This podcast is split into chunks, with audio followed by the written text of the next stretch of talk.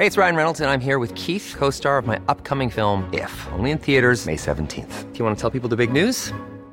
All right, I'll do. Sign up now and you'll get unlimited for $15 a month in six months of Paramount Plus Essential Plan on us. Mintmobile.com slash switch. Upfront payment of $45 equivalent to $15 per month. Unlimited over 40 gigabytes per month. Face lower speeds. Videos at 480p. Active Mint customers by 531.24 get six months of Paramount Plus Essential Plan. Auto renews after six months. Offer ends May 31st, 2024. Separate Paramount Plus registration required. Terms and conditions apply if rated PG. Heraldo Radio 98.5 FM, una estación de Heraldo Media Group, transmitiendo desde Avenida Insurgente Sur 1271, Torre Carrachi, con 100.000 watts de potencia radiada. Tarde a tarde, lo que necesitas saber de forma ligera, con un tono accesible. Solórzano, el referente informativo.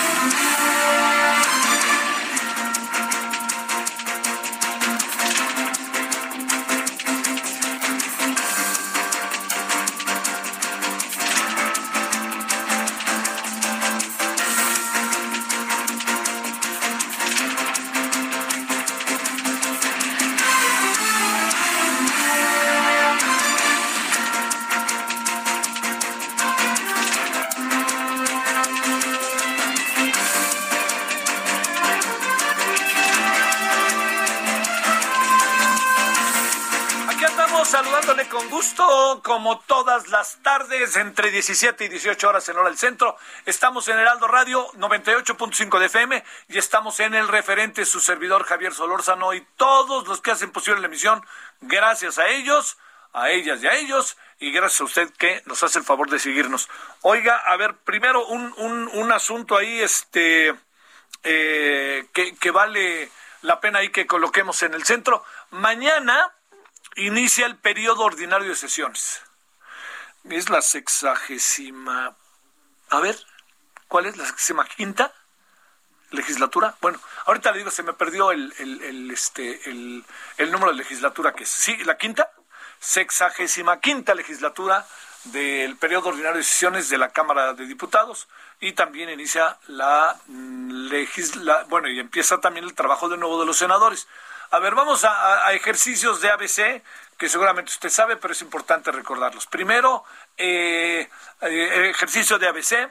Resulta que la Cámara de Diputados se cambió total, bueno, no se cambió totalmente, pero sí hubo una renovación, todo un proceso, se cambia centralmente toda la, la, la, la Cámara, este, y eh, lo que pasa es que tenemos una nueva variable, y esa nueva variable es que hay reelección. Entonces, con el proceso de reelección, pues ahí algunos se quedaron, o algunas se quedaron, otras y otros no fueron solicitados. Me parece que hay cuatro o cinco mujeres que yo no sé por qué razón no se empeñaron en que pudieran ser de nuevo legisladores porque hicieron un gran trabajo. Y hay variables muy interesantes. ¿Sabe cuál es una? Una de ellas es que, bueno, yo espero que los diputados, diputadas que se reeligieron, profesionalicen la Cámara de Diputados. Lo, lo está, pero me refiero, hay que profesionalizarla más, que haya una extensión, si usted me permite, de su trabajo y que no queden cuentas pendientes, sino que más bien queden todas las cosas ahí que estén, que se quedaron pendientes, este es el momento para, pum, echarse para adelante las cosas importantes. Por favor, hagan un lado sus caprichos. Y este, junto con ello, llega otra camada de legisladores, ellas y ellos. Asuntos importantes es que eh, un poco forzado, pero por lo menos hay equidad de género. Y ahora lo que viene es que la equidad de género, si no hay inconveniente, pase, que la equidad de género pase por el proceso, por el proceso, ojo con esto, de las comisiones. O sea, no basta con que uno le diga, no, no, pues ya estamos y toda la cosa y listo, aquí andamos, este, ya están aquí las mujeres. No, no, ahora que venga la labor ejecutiva de las mujeres. Mire, dentro del perfil que su servidor ha podido ver, es formidable este eh, el perfil de algunas mujeres en la Cámara de Diputados. Es formidable. Bueno, vamos a ver ahí qué pasa, ¿no? A ver cómo se van dando las cosas. Esto también se lo cuento porque recuerde que también se echa a andar ya la nuevo periodo en el Senado. Recuerde que el Senado no se renovó. En el Senado están bueno, no digo que las y los mismos, porque como usted sabe, la secretaria de Gobernación, ex secretaria de Gobernación, pasó ahora al Senado, este, algunos que estaban en el, en este, y entonces las que estaba como senadora, Jesús Rodríguez, que era su suplente, se fue, ahora pues ya no está, porque está Olga Sánchez Cordero, pero ahí tiene que estar a las vivas este Jesús en lo que corresponde a su trabajo, porque es algo que para ella le importa, pero ya no tiene eh, voz ni voto, hay que quede claro. Este, bueno, y junto con ello también algunos que se acomodaron, fueron, regresaron y ahí están. Bueno, ese es otro de los asuntos. Y el tercer asunto que le cuento es que mañana eh, se entrega el informe en la tarde. Es una ceremonia en, allí en este entran por el lobby de la Cámara de Diputados de San Lázaro entra el secretario de Gobernación, Adán Augusto López, que va a ser este uno de sus ya tuvo actos, pero es uno de sus primeros actos oficiales, seguramente lanzará un pequeño discurso que será respondido por el presidente de la Cámara de Diputados, que es Sergio Gutiérrez, presidente de debates, y estarán presentes todas las eh, fuerzas políticas a través de sus coordinadores parlamentarios. El, el asunto, por si le interesa, es de la siguiente manera llega, se empieza el periodo ordinario a las 5 de la tarde, desde antes está pasando lista, ya que se pasó lista a todos los este, legisladores, seguramente estarán los 500, ellas y ellos, y de ahí pasan a este a cantar el himno nacional, entonar el himno nacional, etcétera, y luego van este una comisión le va a dar la bienvenida al secretario de Gobernación y el secretario de Gobernación entrega el informe, ya se da el informe y ya que se sale de ahí se regresa al Pleno por parte de los legisladores, el secretario de Gobernación se va a su casa o a, la, a Bucareli o a no sé dónde, y de ahí lo que sucede, para que usted sepa lo que va a pasar mañana, se eh, lleva efecto un acto en la Cámara de Diputados en donde inicia eh, ahora ya lo que son los posicionamientos de los partidos registrados, los partidos que están presentes en la Cámara de Diputados, y entonces participan máximo 10 minutos y participan. Del que menos votos tuvo al que el que menos diputados representativos tiene al que tiene más. Entonces cierra Morena y ya que cierra Morena, que dirá pues los posicionamientos son entre mentadas de madre, recuerdos y entre decir qué es lo que a mí me importa, ¿no? Ya que terminó todo eso, inmediatamente este eh, se cita no, no creo que aparezca algún asunto, no sé si vaya a aparecer algún asunto que permita este que se abra un debate, no lo creo, no sucede. Hoy es mañana es miércoles y recuerde que las sesiones son martes y jueves, entonces muy probablemente se va a citar al jueves a la siguiente reunión. Yo todo eso lo cuento para que sepa por qué todo está eso presente, pero también se lo cuento por una razón que me parece sumamente importante. Y esa razón es que no perdamos de vista el valor que tiene la Cámara de Diputados. Yo entiendo muy bien que haya mucha gente que diga, ahí van estos, etcétera. No, no. Yo le planteo, la Cámara de Diputados, ahí se discute y se decide la dinámica nacional. Ahí es donde el presidente puede hacer valer sus propuestas. ¿A través de qué? Pues a través de un proceso que tiene que ver con debate y discusión o con que ahí te voy, el voy derecho y no me quito y ya iba la mayoría. Así de fácil. Bueno, entonces será mañana. Y cerramos esta parte con que Estaremos transmitiendo desde allá mañana para que a ver si nos escuchan, ¿no? Vamos a estar ahí de 5 a 6 en la Cámara de Diputados y luego ya en la noche estaremos acá en el referente televisión y este por acá andará Manuel Zamacona para ir y venir y entonces para que estemos. Pero yo le prometo ser lo más puntual en respecto a las cosas que estén pasando en la Cámara, en San Lázaro, todo lo que hay alrededor, etcétera, como lo hicimos el año pasado. Bueno, ese es uno de los temas. Otro de los temas que tenemos el día de hoy es que hay eh, una serie de, hay, hay, una serie de, interpretaciones sobre lo que pasó ayer en las inmediaciones de la Cámara de Diputados de la Ciudad de México, que a mí me parece que, eh, que debería todo, todo mundo debería serenarse, ¿no? Ahora ya salió la señora Sheinbaum diciendo que no es un circo.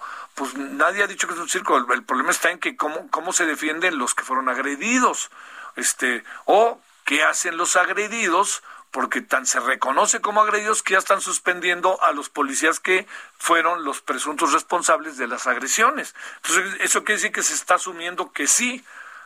Eh, no quito el dedo de renglón, como lo dije ayer y se lo dije a la propia Lea Limón, de que algunas cosas que pasaron ahí, pues también tuvieron no solamente la parte de una mala operación o una intención o una operación intencionada de parte del gobierno de la ciudad vía Martí Batres, ¿no?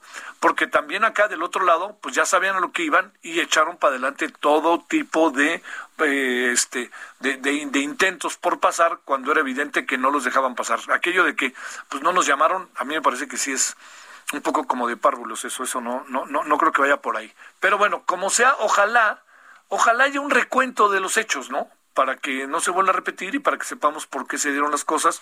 Y sobre todo también, pues la otra cosa, ¿no? Es evidente que, que, pues está, se está haciendo tormentosa la relación entre los alcaldes de oposición, ganadores del pasado proceso electoral, y el, y el gobierno de la Ciudad de México. Ojalá eso se supere y todos seamos más, más este, consecuentes y civilizados en función de las cosas como están.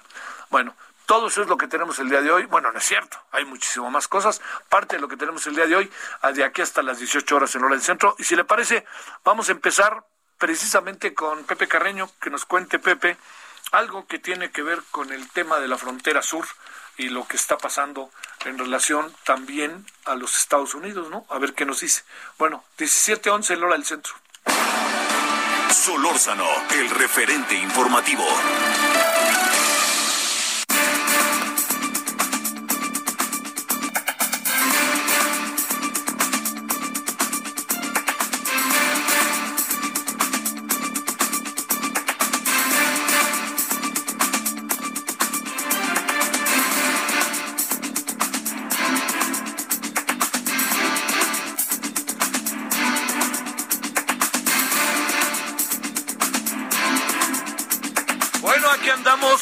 Entonces 17 con 12 en la hora del centro.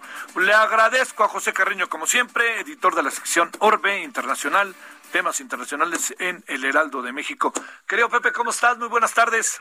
Javier, qué gusto, muy buenas tardes. ¿Qué tenemos en el sureste mexicano? ¿Qué información que tú alcances a apreciar? Mira, y ahora que seguramente estarás allá en la Unión Americana.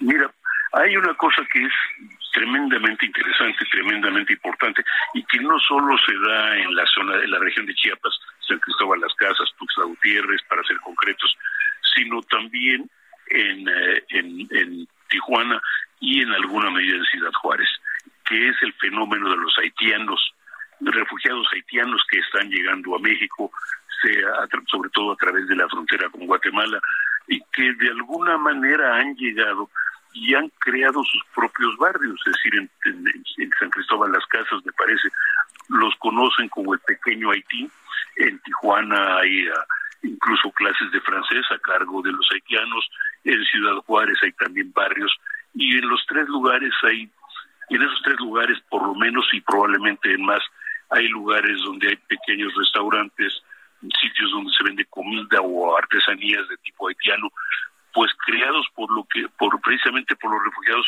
por los haitianos que buscan llegar a los Estados Unidos. Y esto se ha prestado a cosas tan inusuales como que la embajada de los Estados Unidos busque o promueva que algunas estaciones de radio y de televisión incluso a, incluso nos han sugerido a nosotros en Heraldo que promovamos por ejemplo anuncios en, en creole en el idioma popular de los haitianos para evitar que los haitianos traten de cruzar a los Estados Unidos sin visa, que se expongan a problemas y que ah, traten y que busquen que se queden en México. Ah, muy al margen de la de, lo correcto o incorrecto que pueda ser el tema, muy al margen de otra cosa, pues el hecho nos pone ante la realidad de que México es para bien o para mal un nuevo crisol de refugiados, un nuevo crisol de en términos de un, nuevo lugar, eh, una nueva meca para asilados, para refugiados, sea económicos o políticos o de cualquier otra índole. Es decir, ya tenemos el, el hecho de tener algunos asilados de origen afgano, aunque sea temporalmente. Ya sabemos que llegan personas de origen africano en general, así como haitianos y latinoamericanos en general, algunos asiáticos incluso. Entonces, esta realidad pues es algo que tal vez no tenemos bien a bien uh, asumida en la Ciudad de México. Esto es que eh, los refugiados son o las personas que buscan asilo no solo son un grupo pues muy específico de personas con la iniciativa, de personas de descontentos con los regímenes de su país, sino también pues personas que normalmente tratan de llegar a otro sitio. Eh, no sé el, el, no sé en qué medida las autoridades mexicanas están realmente asumiendo el tema y, eh, evitando espectáculos como el que se dio hace un par de días con eh, con agentes de la del Instituto Nacional de Migración, pero la realidad es que para bien o para mal México es más y más un destino migratorio y sea de acuerdo o sea por gusto o por acuerdo con los Estados Unidos, pues más y más hay grupos uh, de migrantes que se están quedando en México, ya no tanto para llegar a Estados Unidos, sino para quedarse. Y esto es algo tremendamente importante porque de momento no sabemos exactamente cuántos son, ni y ciertamente tampoco cómo se les trata. Sí. A ver, eh, déjame, déjame plantearte, José. También hay otra cosa de que, traemos la bronca como, como, este, diría yo, regionalmente del gran problema que son las condiciones de vida en Haití, que son las condiciones de vida en Guatemala, Honduras, Nicaragua, ahora no podemos dejar de sumarlo, y por supuesto también la frontera inmediata, que es Guatemala. ¿Hay cómo abordar, cómo ver el tema? Mira, es, es, es muy difícil, voy a decir, la Cancillería, por lo menos eso es lo que de alguna manera sugirió el secretario eh, Marcelo Ebrard hace algunos días, considera que son, eh, que muchos de ellos, que la inmensa mayoría son refugiados de corte económico, pero la verdad es que es difícil distinguir entre un refugiado de corte económico eh, con un refugiado de corte político o simplemente con alguien que está huyendo por seguridad. Por ejemplo, en Guatemala, para no ir muy lejos, hay un problema, problema muy serio de inseguridad, hay un problema muy fuerte de corrupción que tiene un impacto enorme en términos de, de la forma de vida y de seguridad, y además un problema considerablemente grave de sequía, que también se da en algunas partes del país de México y se da también en Honduras y en partes de Nicaragua. Con lo cual, hay, un, hay refugiados económicos, pero también hay refugiados políticos. Y como en el caso de Nicaragua, hay quien huye de regímenes que son que es de, un, regímenes que son dictatoriales, sea de izquierda o de derecha, o como se dice que ocurre en el caso de Honduras, de algo que es que está simplemente un escalón por debajo del narcoestado. Eso en términos de llamado Triángulo Norte. Eh, obviamente hay tanto en el sur de México como en Honduras, como en El Salvador, como en Guatemala, existe también el problema de maras, de pandillas, de violencia, quizá menos en México que en, la, que en los tres países centroamericanos, pero pues no puedes clasificarlos simplemente como refugiados económicos. ¿no? Y eso es parte del problema. Sí. Si te acuerdas, hace 30 o 40 años, muchos indígenas guatemaltecos huyeron de Guatemala durante la guerra durante la guerra civil en ese país y acabaron por hacerse mexicanos en Claro, Chiapas justamente Sí, sí, sí, claro. y eh, entonces eh, pues pues sí eran refugiados por seguridad y refugiados por economía pero hubo menos problemas ¿no? Oye, este, una de las eh, de las cosas que eh, también tendría que entenderse acá, ¿nos conviene o cómo ves esto de la política de contención? Solamente para cerrar, José. Mira, esa es una pregunta muy difícil. Yo diría, personalmente, yo diría que no es muy conveniente, pero también que es la realidad, ¿no? Sí. porque infortuna, es decir, si este- estemos de acuerdo o no de acuerdo, los Estados Unidos de todas formas está cerrando su frontera. Eh, la- y estemos de acuerdo o no estemos de acuerdo, pues eh, quién sabe cuál es el ritmo de absorción de, de México sobre- respecto a los refugiados de Centroamérica y de otros países, con lo cual estamos en pues entre la espada y la pared, si lo quieres decir de esa forma. Sí, claro, claro, sí, sí, sí.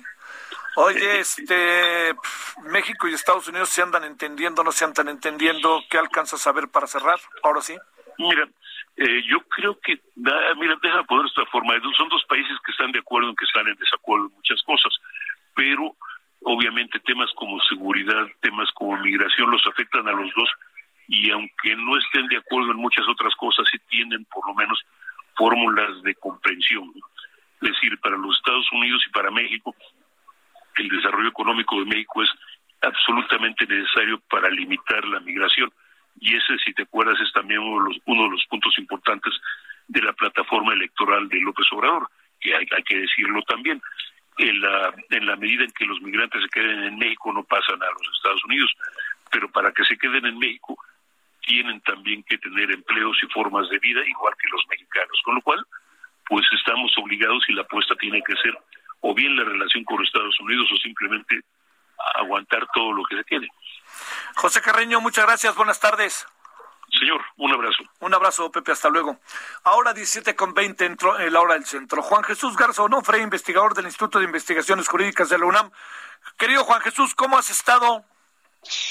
Estimado Javier, qué milagro, todo bien, por fortuna, con mucho, mucho trabajo que nos da la Corte y el Tribunal Electoral, pero bien, por fortuna. Oye, ¿cómo va este nada de coronavirus y esas cosas? No, ya hace, hace más o menos un año me pegó y por fortuna no pasó mayores, pero eh, ya vacunado y ya listo para, para volver paulatinamente a clases a la Universidad Nacional, mi estimado. Sale. Eh, a ver, fíjate, mañana me va a tocar la transmisión del canal del Congreso. Créeme, que, ah. créeme que es mucho más atractiva de lo que todo el mundo se imagina, pero bueno, estoy entiendo. Eh, y platicaba yo al inicio de los temas ahí que rondan y se ven, y del, a ver, la verdad la llamada, Juan Jesús, para que nos des una reflexión sobre esto que mañana empieza. Eh, en definitiva, Javier, eh, la legislatura que el día de mañana eh, comienza, creo que va a desatar varias batallas de gran calado, épicas, digamos, ¿no? Porque hay que recordar que Morena y su coalición, con el Partido del Trabajo y el Partido Verde, tienen 278 escaños, ¿no? Y para aprobar cambios profundos, cambios que ya están en el radar, cambios que se están un poco eh, discutiendo, como podría ser la desaparición de consejeros electorales, la desaparición del tribunal electoral, eh, presupuestos y demás, se necesitan 334. Es decir, para que Morena apruebe eh, reformas constitucionales, va a necesitar del PRI, ¿no? Entonces, esta alianza creo que en un primer momento, cuando el PRI parecería estar afianzado con eh, la alianza del Va por México, con el PRD y con el PAN, en definitiva lo que veremos en la próxima legislatura, en la nueva legislatura, va a ser mucha discusión y va a ser, espero, más negociación que lo que vimos en la pasada, ¿no? Al Morena tener esa mayoría eh, abrumadora, ¿no? Parecería que las negociaciones no llegaron eh, necesariamente en los últimos tres años. Simple y sencillamente era ver qué convenía, ver al interior de Morena, y ahora sí parece que la oposición, si se comporta como oposición, va a tener un rol muchísimo más preponderante en la generación de leyes en los últimos tres años del mandato de Andrés Manuel López Obrador.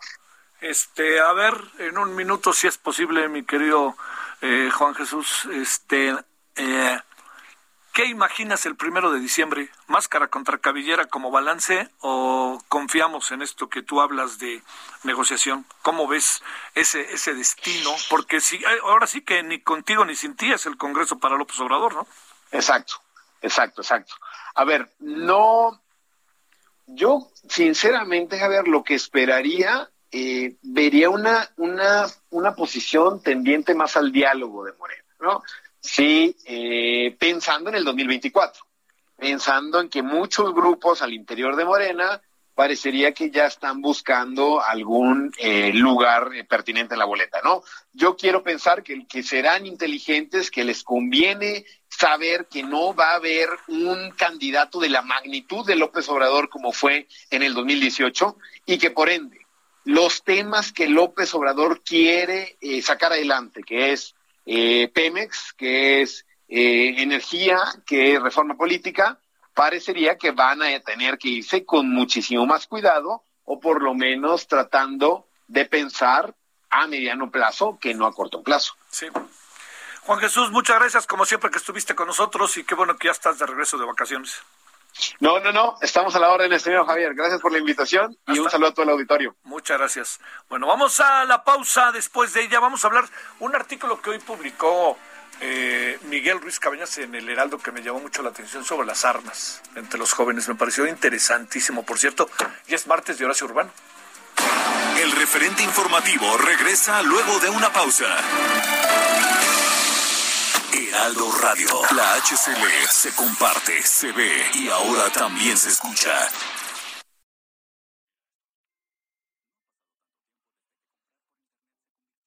Heraldo Radio. La HCL se comparte, se ve y ahora también se escucha. Estamos de regreso con el referente informativo.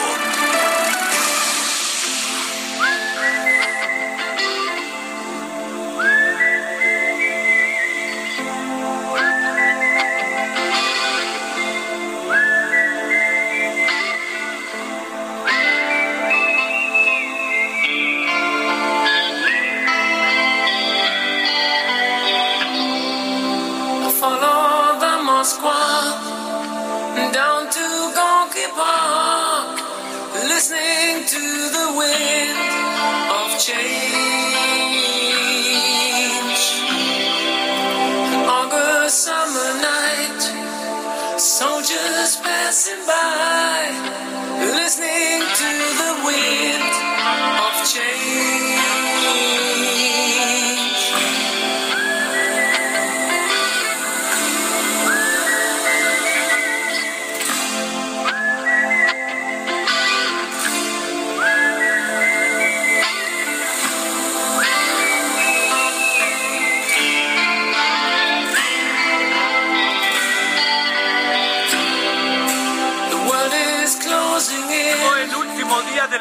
Agosto de 1948, ya tiene 73 años, nomás tienes cuatro más que yo. Eh, nació en Hannover, como dicen los alemanes, Alemania, Rudolf Schenker, quien es guitarrista, compositor y fundador de esta muy emblemática banda y buena, llamada los Scorpions. Tiempos de cambio, Wind of Change, son los Scorpions para que usted lo goce un ratito. Eh,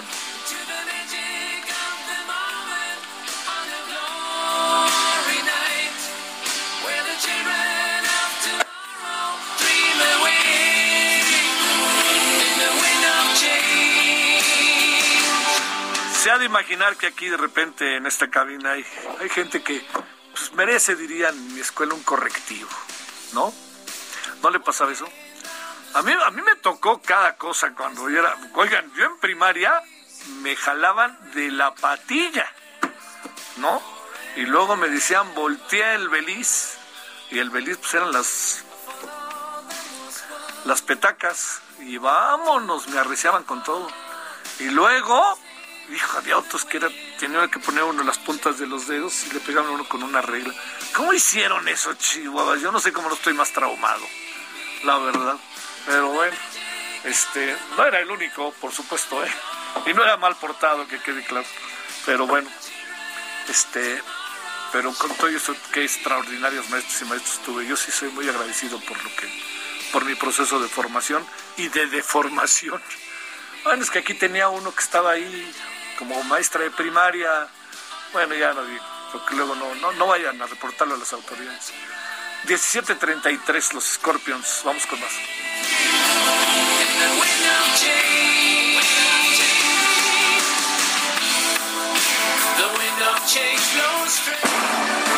Solórzano, el referente informativo.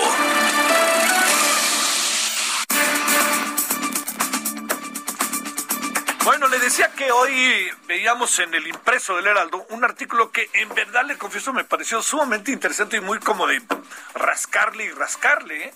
Lo hizo el diplomático mexicano Miguel Ruiz Cabañas, eh, que está, es su columna invitada allí en el Heraldo. ¿Cómo estás, Miguel? ¿Cómo te ha ido? Muy bien, Javier, buenas tardes, gusto saludarte. El gusto es nuestro.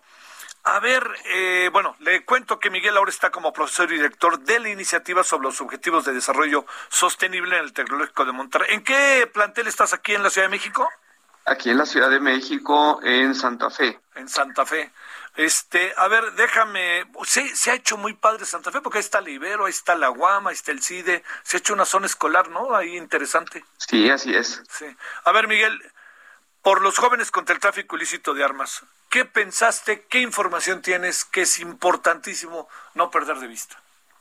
Bueno, mira, es que el tráfico ilícito de armas que, este, como narro en el artículo, pues es un problema gravísimo de seguridad pública para México, particularmente a partir de 2005, que en Estados Unidos se permitió nuevamente la producción y venta de armas de asalto. Eso es una variable que no se toma muy en cuenta, pero que está estrechamente ligada al aumento de la violencia en México en los años subsiguientes.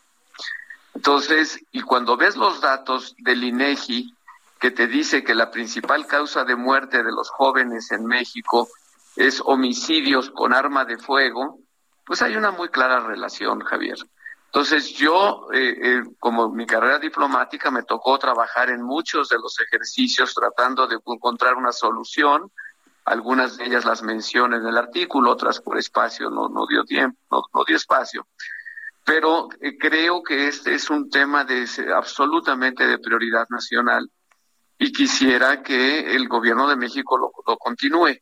En ese sentido, yo francamente reconozco la importancia de la iniciativa que tomó la Secretaría de Relaciones Exteriores de demandar a las empresas productoras porque las acusan, y yo creo que correctamente, de negligencia y de estar buscando, digamos, acomodarse a la demanda de las organizaciones criminales mexicanas.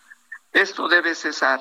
Entonces, no sé qué destino va a tener la, la demanda, espero que sea el mejor, no estoy seguro que se va a ganar, sé que se va a tardar, pero hay que perseverar y hay que llevar ese tema, si se puede, al Consejo de Seguridad de la ONU para seguir creando conciencia internacional de lo que está ocurriendo. En nuestro paso, en nuestro país, es realmente terrible porque son jóvenes matando jóvenes. Y realmente eso es terrible y, y tiene que cesar. Miguel, la, se, se presume que el mayor manejo de armas en el país se da entre la gente joven. No, eh, lo que ocurre es que las organizaciones criminales lo, los reclutan a los jóvenes, Sí. les dan un arma, les dan a veces una motocicleta, les dan un dinero y los contratan como sicarios. Entonces constantemente vemos eh, videos eh, terribles donde pues, son jóvenes literalmente matando a otros jóvenes de las bandas criminales contrarias. Sí.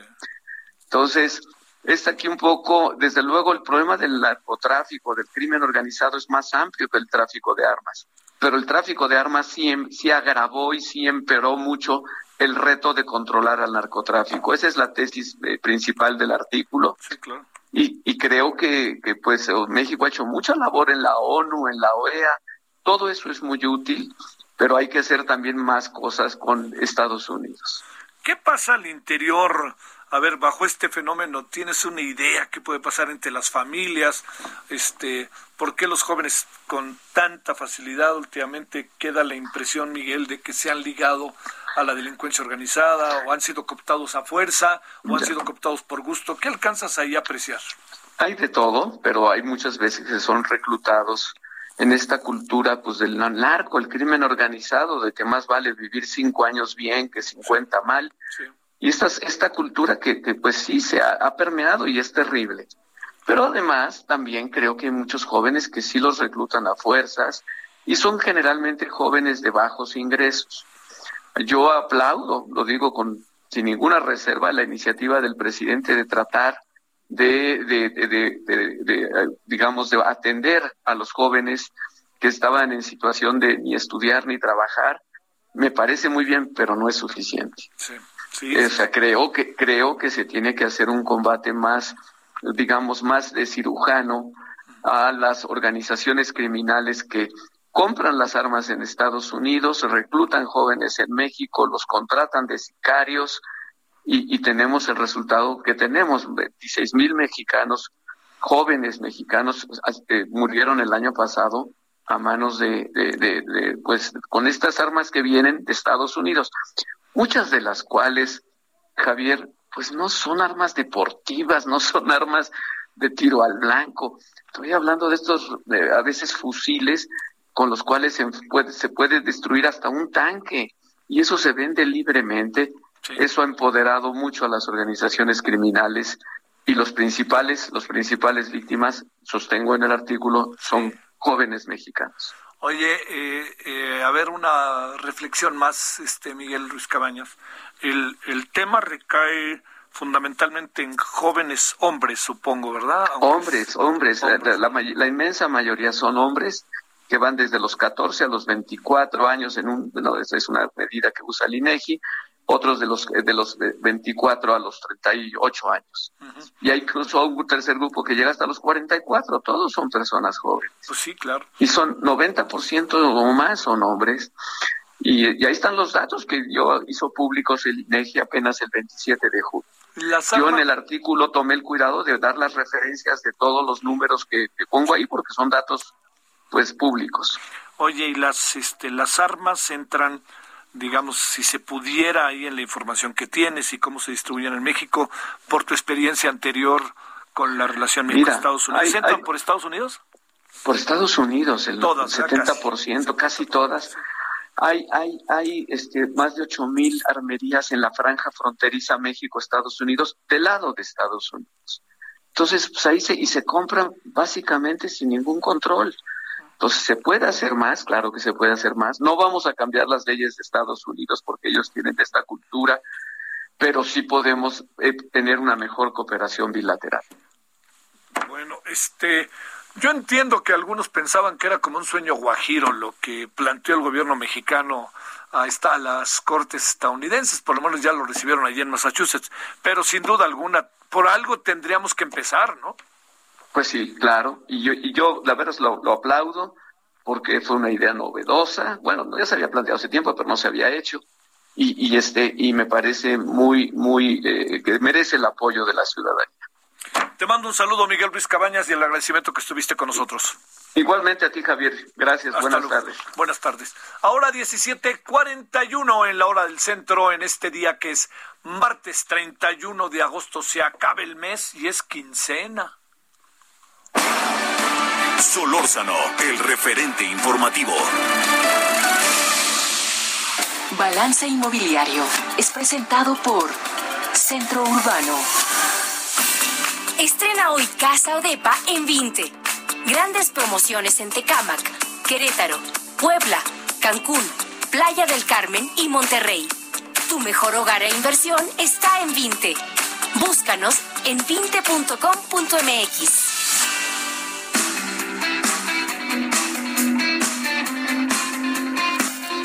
Bueno, vámonos a las 17 con 42 en la hora del centro con Horacio Urbano, como todos los martes, presidente del centro urbano. Querido Horacio, ¿cómo te pinta el martes? Buenas tardes. A todo dar, querido Javier, muy bien. ¿Cómo te ha ido? Pues fíjate que muy, muy, muy intenso, afortunadamente, porque además debo, de- debo decirlo, porque pues, pues, debo decirlo, hoy es mi cumpleaños, entonces estoy festejando. Chihuahuas, el último, pues, no te canto las benitas porque soy malo para ese tema, pero como si te las cantara, ¿eh? No, no, yo sé que todo chivermano es buen cantador de mañanitas, entonces. No hables, te estás, este, estás burlándote indirectamente de mí, no te hagas. Mira, yo ya dije, mi querido Horacio, se debe de poder. Y si no, pues bueno, ya hasta los árbitros nos ayudan, pero se debe de poder. Se dice, se dice que, que, que, que tenía para Mira. las chivas, ¿no? ¿Cómo ves, Horacio? No, no, no, no, no. No, Mira, yo las únicas mañetas que conocí desde chico eran las que cantaba Pedro Infante y nos ponían a los siete hermanos, al papá y a la mamá cuando era cumpleaños de alguien. esas son las buenas, ¿no? Oye, a ver, ¿te gustaría invertir comprando un pedacito de un bien raíz? Pues Solamente, fíjate. solamente un pedacito. Ah, bueno, lo que pasa es que, a ver, a ver, imagínate que te vendan un departamento en Polanco y que te digan cuesta 10 millones de pesos. dices, híjole, está re buena la inversión, pero no llego. Pero ¿qué pasaría si te dijeran que ese departamento hay una forma clara, transparente, sencilla, hasta digital, para que tú puedas comprar un metro de ese departamento y ese metro sea tuyo, sepas que ese metro es tuyo y cuando el departamento se compre, cuando todos compren todos los metros, se renta y a ti te pagan la parte por proporcional. Tú vas a seguir siendo dueño de ese metro, cuando se llegue a vender, te van a dar tu parte proporcional por ese metro. Y esta forma democrática de que entre varias personas se puedan sumar para un país permite entrar a ese tipo de inversiones inmobiliarias que normalmente se supone que una inversión inmobiliaria es mucho dinero, pero pues ya con cinco mil pesitos, con diez mil pesitos puedes meterla a comprar una propiedad en una buena zona y ser socio en el porcentaje que invertiste. ¿A poco no suena bien? Bueno, sí suena, ¿eh? Sí suena. ¿Y eso pasa mucho o no?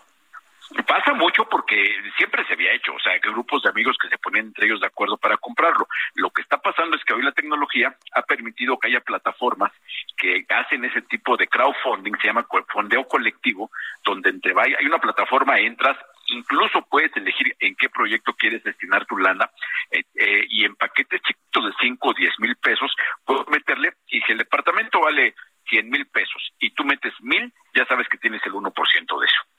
Cada mes, en el momento que los renten, te van a pagar el 1% de la renta.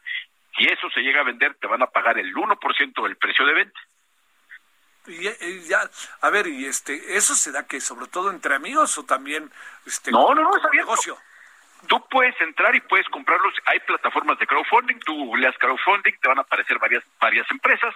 Entras con que obviamente sería bueno seleccionar para que no te vean la cara, pero a- habiendo que hay varias transparentes, buenas, eficientes, este, ves en cuál, entras a la página, eliges proyecto y ahí decides si quiero meterle tanto dinero.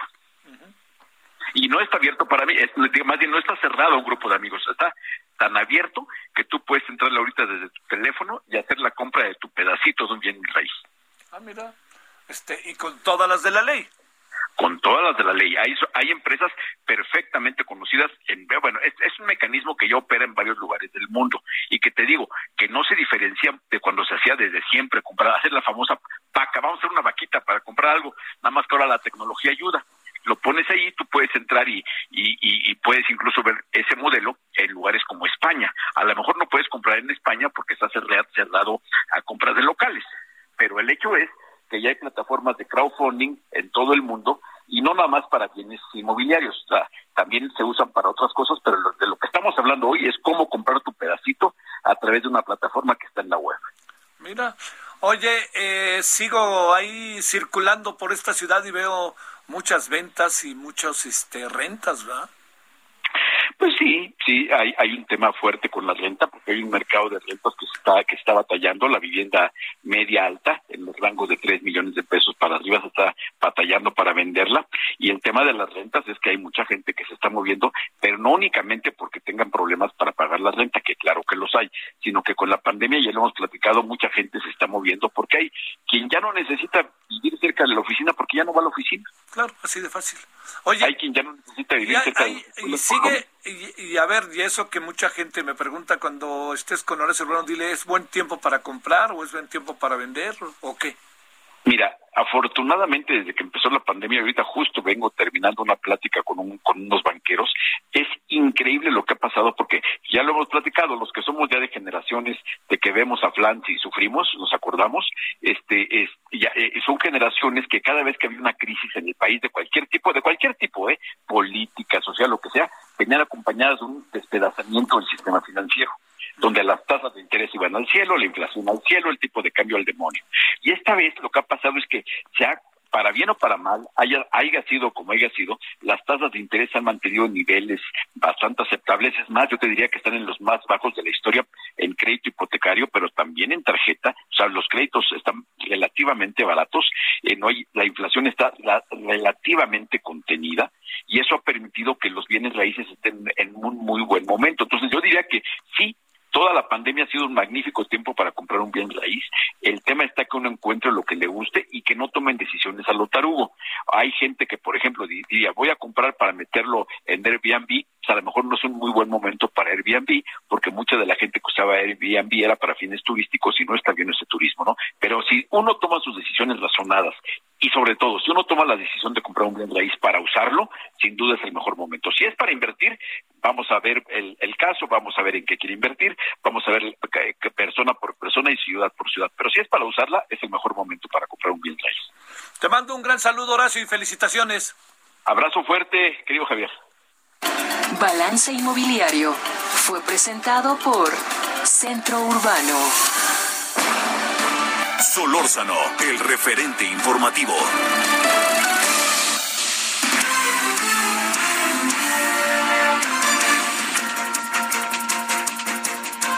Eh, fíjese que están dando a conocer los números del día y no me parece que esté mal el términos, los términos de lo que hay eh, respecto a el- los contagios, ¿no? Porque, eh, digamos, si, si, ya ve que siempre le digo que, bueno, todos lo sabemos, ¿no? Que los lunes eh, eh, la información no fluye quizás este, de la manera más... digo, no, no, no se tienen los números como de la mejor manera posible, porque pues el fin de semana no se alcanzan a, a, este, a conjuntar lo suficiente, eh, o porque pues este no hay un proceso de que pueda ser rápido de información del fin de semana, ¿no? Así de fácil. Pero ya cuando llegamos el día martes, eh, ya empieza a llegar la información más fluida. Por eso es que le digo que hoy tenemos en términos de los contagios una, una baja sensible, así mm, para decirle claro, para- se, lo voy, se lo voy a plantear para que usted lo tenga. El número de personas fallecidas sigue siendo brutal, ¿no? Este, son eh, 400 835 personas fallecidas. Traemos un total de 259.326 oficial, ¿eh? pero no es este no, no, que quede claro que son las cifras oficiales. eh, Es casi seguro que haya más. Pero lo que es muy interesante en términos del total de contagios es lo vale porque estábamos hablando de 20 mil hace pocos días y estamos hablando de 11 mil 146 casos confirmados. Entonces eso creo que es de enorme, enorme, enorme importancia eh, porque pudiéramos estar ante una tendencia de una baja respecto al número de contagios y que la tercera ola esté cediendo en algunas este, comunidades, ¿no? Entonces, bueno, ahí le tengo. Eh, la mayor parte de los casos de enfermedad están presentes en grupos de 18 a 29 años. Ojo, aunque pues ya se sabe, ¿no? Este, ya, ya se sabe algo sumamente importante y eso sumamente importante es que pues están hospitalizados a enfermedades más la enfermedad más profunda menos profunda pero donde sigue siendo pues ahora sí que donde, estamos todavía con enormes problemas todos lo sabemos es en los mayores de 45 50 años y sobre todo mayores de 60 años.